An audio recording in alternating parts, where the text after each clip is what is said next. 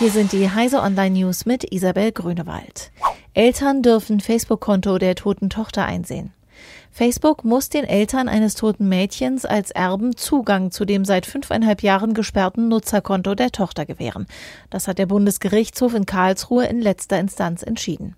Auch Briefe und Tagebücher gingen an die Erben über, sagte der Vorsitzende Richter Ulrich Herrmann bei der Urteilsverkündung. Es bestehe kein Grund, digitale Inhalte anders zu behandeln. Die Eltern erhoffen sich von den privaten Inhalten der Seite Aufschluss über die Todesumstände der 15-Jährigen. Cloud Act widerspricht DSGVO.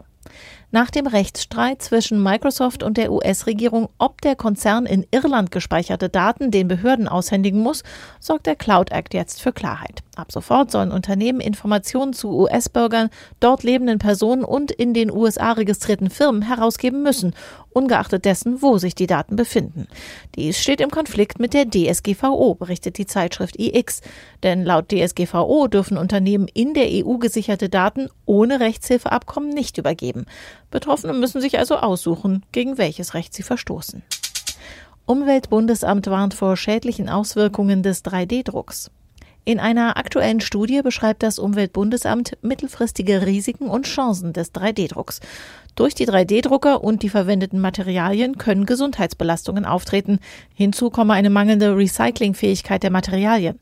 Andererseits könnte die Umwelt durch rohstoffeffizientere Verfahren auch entlastet werden. Gerade bei der Produktion sehr individueller Formen wie Prothesen sei es möglich, erhebliche Mengen an Material einzusparen.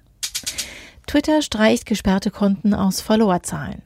Viele Twitter-Nutzer könnten in den kommenden Tagen plötzlich Follower verlieren. Der Kurznachrichtendienst zieht gesperrte Accounts von Abonnentenzahlen ab. Der Schritt soll das Vertrauen in die Plattform stärken, erklärte Twitter. Insgesamt geht es um einige Dutzend Millionen Konten, die sechs Prozent der Twitter-Follower ausmachen. Diese und alle weiteren aktuellen Nachrichten finden Sie auf heise.de.